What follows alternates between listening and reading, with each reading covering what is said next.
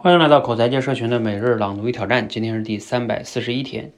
当你研究那些不仅成功实现了改变，而且将改变延续多年的人时，哈，你很快就会发现两件事情。第一件事，他们成功的背后也充满挫折；第二，他们改变的计划都是自己摸索出来的。我们所研究的改变者，通过一系列科学的探索以及失败的过程，发现了什么对自己是有用的。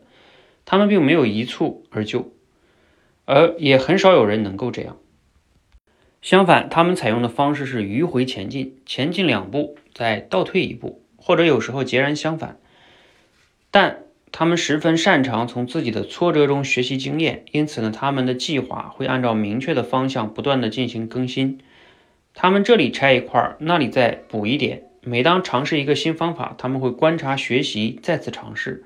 随着时间的流逝，他们不断的前进，直到有一天啊，他们的计划终于克服了各种奇怪的挑战。这样一来呢，他们就成功了。制定了自己的专属改变计划时，同样需要这样带有目的性的实验主义精神。好，内容来自于关键改变。读了今天内容，你有哪些感想呢？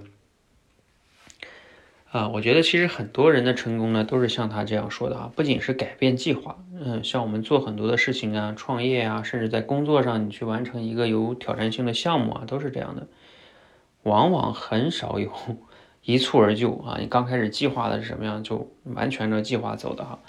比如像我们刚开始带大家去练口才的时候，呃，我记得二零一七年的时候，在喜马拉雅上做那个六十秒口才。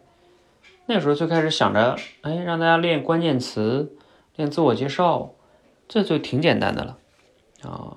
后来发现不行啊，后来又又又降低难度，降到小故事啊。我们做过小故事班儿啊，小故事班儿后来觉得做一期也不够啊，因为改变肯定不是短期以什么二十一天就能改变。后来我们又做了这个多维直播训练班，这一做就是四五年的时间哈。通过直播，通过大量的刻意练习，甚至半年、一年以上的练习，啊，经过摸索，就尽管我们后来做多维班，多维班里边还经过不断的这样，啊，尝试啊，比如说，啊，怎么去总结出当众表达和条理表达呀、简洁表达以及即兴表达，甚至是沟通、聊天、非暴力沟通这些各各种各样的课程，也是一点点摸索。其实现在也不能说就完全成熟了。还是有很多地方需要完善的啊！我觉得有时候这个东西是一个没有止境的过程，嗯，这才是真相。好，欢迎呢，我们一起哈，在我们成长成功的路上，持续的勇敢的去摸索总结，我们都能找到属于自己的一些成长的专属的计划吧！一起加油！